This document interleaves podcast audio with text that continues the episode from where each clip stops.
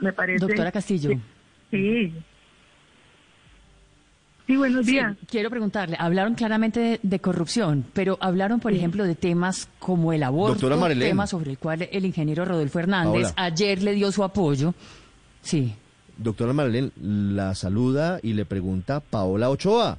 Usted sabe Hola, el episodio con Paola. Paola. Doctora Castillo, muy buenos días. ¿Cómo va, Paola? ¿Cómo estás? En estos días en un programa me regalaron una Pensándola foto- mucho. Sí. En estos días mí me regalaron una foto suya en un portarretrato.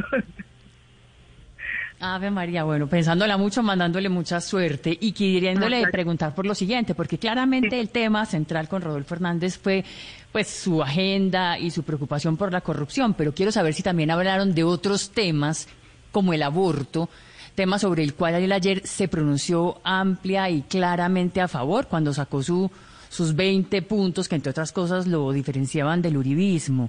Usted que viene de un minuto, que es una persona tan religiosa, tan católica, ha hablado sobre este tema en particular, sobre el apoyo al aborto por parte de Rodolfo Hernández, ¿ha conversado con él? Eh, claro que sí, esa es mi posición del respeto a la vida, eh, mi posición como mujer católica, pero también tengo mi posición del respeto a que a lo que las mujeres decidan. Eh, las mujeres tienen esa libre decisión, ellas pueden, ellas son responsables de esa decisión y entiendo a las mujeres.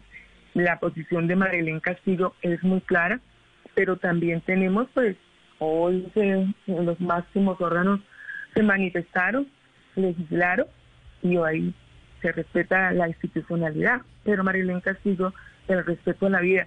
Y desde ahí, Paola, mi posición de educadora, de acompañar a las mujeres en formación, para que no tengan que llegar a ese momento de tomar esa decisión.